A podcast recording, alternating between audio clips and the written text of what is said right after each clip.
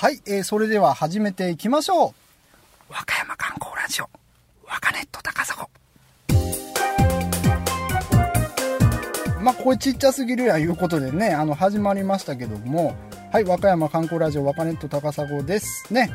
まあ、最近ね、あのー、ちらっと聞くんですけども、和歌山にちなんだ映画がね、いろいろあるらしいいうことです。ね、和歌山にちなんだ映画ってそれちょっと何ですか山とかね海とかいっぱいあるからちょっとロケ地に使わせてもらってでね設定的には別の場所なんちゃうかみたいなねイメージ持たれるんですけどもいやそんなことないですよ。これオール和歌山ロケであの舞台の設定も和歌山ですっていう映画がなんかちょこちょこあるみたいですよね。一つはねあのもうすでにこれ封切りされていますけども「猫にみかん」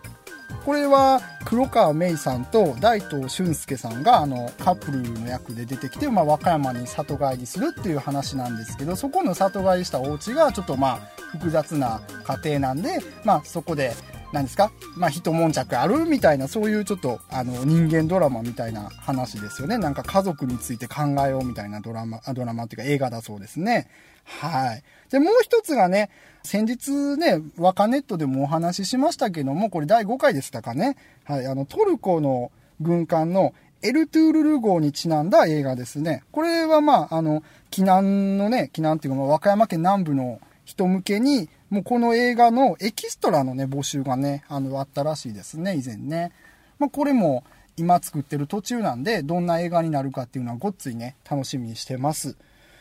まあ、和歌山がね、ロケ地ということで、まあ、どんどんね、和歌山色出していけて、でね、皆さんにも和歌、まあ、こう映画通じて、あの、和歌山ってどういう場所なのかっていうのをね、今まで知らなかった部分まで知っていただくっていうのはちょっと、あのー、ね、そういう風になったらいいですよね。はい。まあそういうことでね、今回ね、和歌山観光スポット情報と、えー、和歌山の一品紹介させていただきますけども、今回は、あの、私、高砂次郎丸さんがハマっていることということでね、メインでお伝えしていきますんで、えー、よろしくお願いします。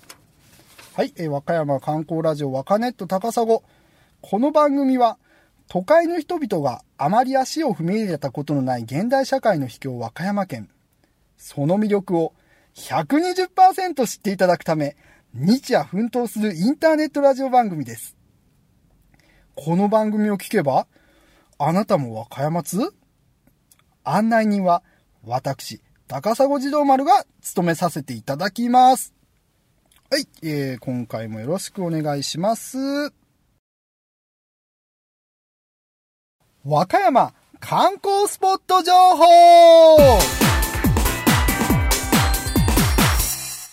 はい、えー、和歌山観光スポット情報のコーナーです。高砂次郎丸が行ってきた和歌山の観光スポットについて、えー、語っていきます。まあ、ただね、あのー、何ですか、観光スポットも、え、日々状況変わっていきますんで、本当にね、最新の情報を聞いていただこうと思ったら、あの、何ですか、ご自分で、観光地に問い合わせしてみてください。まあ、ラジオのね、情報が古い場合も毎日ありますんで、そのあたりは間違いないように気をつけていただきたいなと思います。はい。まあ、今回ね、あの、二郎丸さんがハマってることということで、まあ、何か言いますと、これブログの方にも写真アップさせていただいてるんですけども、温泉スタンプラリーっていうものありまして、これね、あの、和歌山県内にある、えー、7つの天然温泉を、えー、巡って、それでスタンプをね、あの、専用の台紙に押してもらいますと、記念の、えー、木製の札をプレゼントされるっていうものですね。はい。まあ、木製の札ね、もらうだけやったら、まあ、そんなに嬉しくないんですけども、まあ、これね、各施設の入浴料金が半額になるというね、あの、素敵な、え木製の札になってます。はい。まあ、ほっとゆったり和歌山ってこう書いててね、あの、なんですか、温泉スタンプラリーの台紙ね。で、まあ、パンダの家族がこう入浴してるような絵が描いてます。はい。まあ、ジローマルさんね、これ2ヶ月ぐらい前から取り組んでますけども、もう7つのうち3つ、はい、すでに足運んでます。まあ、その中でもね、あのー、和歌山市、比較的移動のしやすい和歌山市、ここにね、あの、温泉2箇所ありますね。はい。まあ、1箇所は、えっ、ー、と、何ですか、このちょっと変わった温泉なんですけども、あの、花山温泉っていう温泉があって、これね、あの、何ですか、すごく、この、もう炭酸鉄っていうんですか、そう、鉄分をね、たくさん含んだ、えー、お湯のお風呂になってます。で、もう一箇所がね、ここをね、まあ、今回紹介させていただこう思うんですけども、まあ、ここがね、多分一番足運びやすいんちゃうかな思います。和歌山マリーナシティ、紀州黒潮温泉。はい。まあ、ここね、まあ、言わずもがなもう、名前の通りですよね。これ和歌山マリーナシティの隣にある温泉ですんで、はい。まあ、今日はね、ここを紹介していきましょう。まあね、あの、私、和歌山市内から出発しまして、だいたいまあ15分ぐらいで、あの、和歌山マリナシティ着きますんで、まあ、和歌山マリナシティね、こうヨットハーバーとかもありますんで、そのヨット、かっこいいヨットとかこう見ながらね、あの、温泉の方行きます。はい。まあ、温泉はね、えっ、ー、と、朝の10時から、えー、夜中の24時まで空いてます。まあ、駐車場もね、あの、10時から開きまして、まあ、普通にね、ここに駐車してたらお金かかるんですけども、温泉に入った場合、えー、駐車料金無料になりますんで、そこのね、あの、サービスはもう、どんどん使っていけばいいと思いますね。やっぱり和歌山で遊ぶときは車が、車での移動が一番なんじゃないかなって思います。はい。ね、それでまあこの温泉なんですけどもどういう場所か言いますとまあね天然温泉で、えー、地下1500メートルのところから、えー、源泉組み上げてるそうですね。でまあ大体まあ温度23度とか20度とかね30度ぐらいの源泉なんですけどそれをまあ40度ぐらいに温めてあのみんなで温泉として入ってるそうです。はい。まあ温泉自体もねこれ無色透明なんでそんなにまあ癖ないんですかねこの温泉はね。まあただ効能的にはなんですかこう疲れ取れると冷え性とかね神経痛とか疲労回復とか内身とか関節痛に効くって書いてますね。このナトリウムマグネシウム一塩化物温泉って書いてますねこれね。まあそんなになんか体にこうすごく刺激が強そうな感じじゃなくてこうしっとりポカポカになるのが特徴ですって書いてますねこれね。はい。すごいですね。これ1億年前の地層から出てる温泉だそうですねこれね。はいでまあ、このね、あの、温泉なんですけど、大体サイズが、え、ー、と、まあ、一般的なコンビニの店舗、3つ分ぐらいの面積の大きさでした。はい。まあ、すごい広いわけじゃないんですけども、まあ、あの、新しいんで中むちゃくちゃ綺麗ですし、それでね、あのー、露天風呂がここは目玉になってますね。露天風呂が一番いいですね。まあ、和歌山の港、和歌浦をね、一望できるような場所になってます。だからこう、ゆったり温泉入りながら、こう、和歌山の美しい、和歌浦のね、この美しい景色を眺めて、それでこう、ゆっくり疲れを取るわけですよ、これね。まあ私行った時ね、あいにく、まあ氷とか降ってて、むちゃくちゃ寒い日やったんですけど、まあそこはね、こう温泉の魅力でだいぶカバーしていただいたんで、まあゆったりまったりとくつろぐことができました。はい。でね、ここの温泉ね、あの、ヒノキのこう、丸太みたいなやつ浮いてるんですよ。これ何なんかな思って、あの、香りをこうしっかり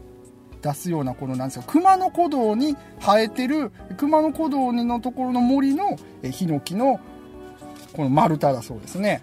これが何ですか？もう僕行った時にも結構たくさん浮かんでたんでこいつのおかげで、まあ、さらにねこの 1500m の地層の温泉がこう際立つということでね、えー、まあ、素敵なお風呂になってましたね。はい。ねまあ午前中にね行ったんですけども、まあ、実際ちょっと、まあ、午後になったら帰らなあかんみたいな感じになってたんでちょっとあのバタバタと温泉入ったんですけどこう実際もっとゆっくりしていたかったですよねこれね。やっぱりなんかこうちょっと寝そべられる場所とかあるわけですよ、温泉の中にね。で温泉がそこでちょっとこう、寝て、で、ゆっくりして、まあ、疲れ取れたわ、みたいなのがこうベストなんちゃうかな思いますね。これでガーって寝てた家族連れの方々もいらっしゃったんで、やっぱりくつろげるんでしょうね。で、まあ、ここね、他に岩盤浴とかもありそうなんで、まあ、それはちょっと体験しなかったんですけども、そういったものもありますね。で、あの、ここ、すごいな思ったのがもう一つね、店の中にある売店のクオリティがものすごい高かったですね。で、何が高いかっていうと、その、言うたら、その何ですか、蛇腹製品へのこだわりがすごかったです、ここは。蛇腹グッズってまあ、蛇腹って言うたら前紹介したような和歌山県北山村であの取れる和歌山オリジナルのね、あのみかんの仲間ですけども、まあ、蛇腹シャンプーとかですね、なんか変わったもんいっぱいありましたこう蛇腹の調味料とかもありましたし、ま、これだけねあの1箇所で蛇腹グッズが手に入るところも珍しいなって思ってね、まあ、やっぱりその県外の人とかは興味あるから買うんかもしれませんねここでね。はい。まあね、そういうことでね、あの、ここ、まあ、入浴料大人800円で子供500円なんですけども、まあ、会員になったらね、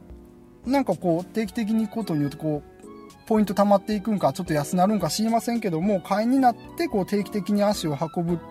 っていうのも上級者向けのね、楽しみ方やと思います。まあ、僕もね、ちょっと内心会員になりたいな思ったぐらいなんで、ね、それはね、ちょっと、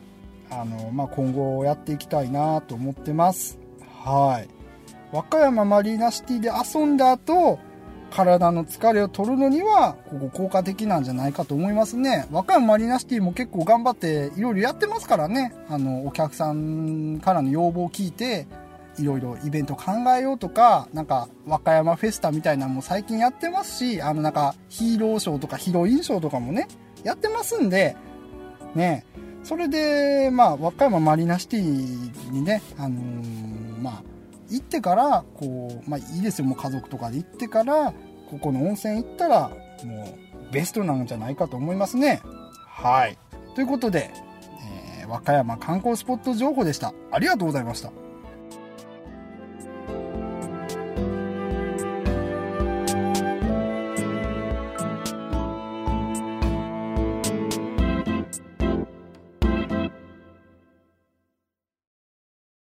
和歌山の一品。はい、えー、和歌山の一品のコーナーです。和歌山で売っているユニークなお土産物を紹介するコーナーになってます。はい。まあ、今回ね、あのー、和歌山マリナシティのところにあるお風呂の話、隣にあるお風呂の話ね、出ましたけども、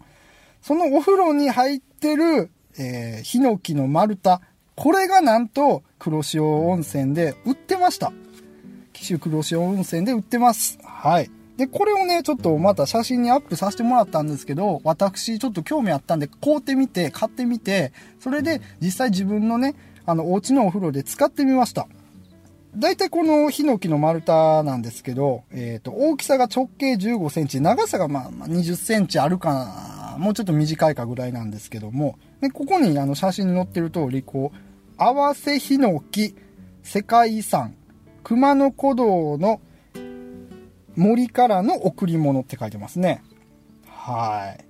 使い方としてはもう説明書とかも何もなかったんで、もうそのまま多分入れるだけやろうな思って入れたんですけども、まあ、自宅のお風呂に入れて、その日は、まあ、ちょっとあんまり香りとかせんかって、まあ、翌日のお風呂の時に、あ、ちょっとヒノキの香り気持ちいいするなっていうような感じだったんですよね。だからこれ、丸一日ね、あの、入れておかないと、多分、これ、ヒノキの香りはしないんじゃないかと思います。だから、ちょっとその、お風呂作ってから、ちゃんとつけとくのに、しばらく時間かかりますね。その入浴剤みたいに、すぐこう、バーって広がっていって、すぐ使えるっていう品物ではないです。ね。でも、これ、なんですか、天然の木やから、多分その、科学的な、物質よりも体にいいんちゃうかなって、まあ、ちょっと素人目ながら、素人の意見ながら、えー、思ったりはします。ね。まあ、ただね、こう手で持って本当に香り嗅ぐだけでも、ごっつヒノキの香りしてリラックスできますんで、まあ、それはね、あのー、おすすめなんじゃないかなと思います。はい。写真で紹介させてもらってて、僕が買うたのは、えっ、ー、と、大きいタイプですね。ヒノキの丸太の大のタイプなんですけど、これが確か500円でちょっとお釣り返ってくるぐらいでしたね。金額としては、あの、紀州黒潮温泉さんで買った場合。で、まあこれよりもね、あのちっちゃいやつあります。それなんか丸太をこう割り切りにしたぐらいのサイズのちっこいやつなんですけど、それは、え、1個200円ぐらいですね、大体。ね、なんかまあちょっとお試しで試しに買うてみようやったら、まあ僕はね、あの、いっぱいヒノキの丸太黒潮温泉さんの中に入ってるの見たんで、大きいの買ったんですけど、まあ、ちっちゃいのでも、お試しでやるんだったら、200円ぐらいだったらいいんじゃないかなと思いますね。はい。はい。まあ、ちょっとね、あの、食べ物以外のものを試しに紹介してみたんですけども、えー、いかがだったでしょうか？和歌山の一品のコーナーでした。ありがとうございました。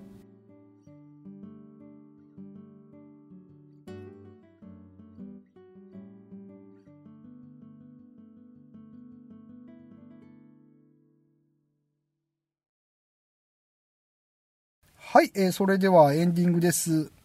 まあね、あのー、皆さん、このラジオを聴いていただいて雰囲気で分かったと思うんですけど、車あったら結構いろんな場所ね、いけるんちゃうかなと思いますね。まあ、和歌山の人、大体まあ、一人一台ぐらいね、大人は当たり前に車持ってますし、まあ、女の人でもちゃんと車庫入れとか習って、んで、もうみんな車乗れるようにはしてるんですけどもね。だからまあ、ちょっと電車とかなかっても不便じゃないんですけど、でもやっぱりよそから来る人がしたら、いやもう電車も地下鉄もないんかよみたいなね、いやバスも高いしな、みたいな、ちょっとそういう印象を持たれるんじゃないかなと思いますね。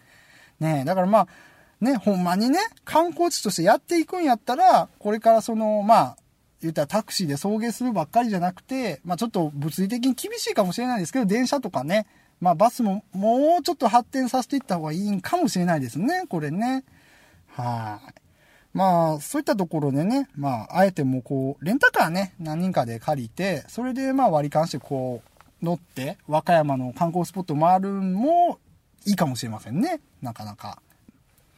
ねえ。まあそういうことでね、ちょっといろんな趣向で、えー、若手と高砂もお送りしていこうと思うんですけども、ちょっとね、あのー、次回は、えー、今までと趣向を変えてみまして、まあサブカルっぽい和歌山、サブカルっぽい和歌山を、えー、お届けしていきたいなって思いますね。だから、言うたら何ですか、そういう、まあ、俗に言うね、ちょっとオタクの方々とか、そういった方々が、えっ、と、こう、注目してるスポットが、ま、驚く中で和歌山にもあるわけですよ、多少はね。そういったところをちょっと、あの、まあ、このラジオでもご紹介していきたいなと思います。はい。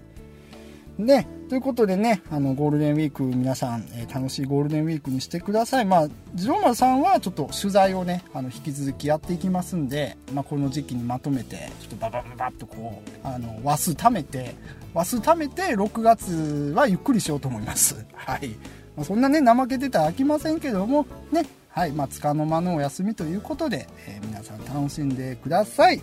はい。えー、それでは、えー、案内人は私、高砂ジオ丸でした、えー。どうもありがとうございました。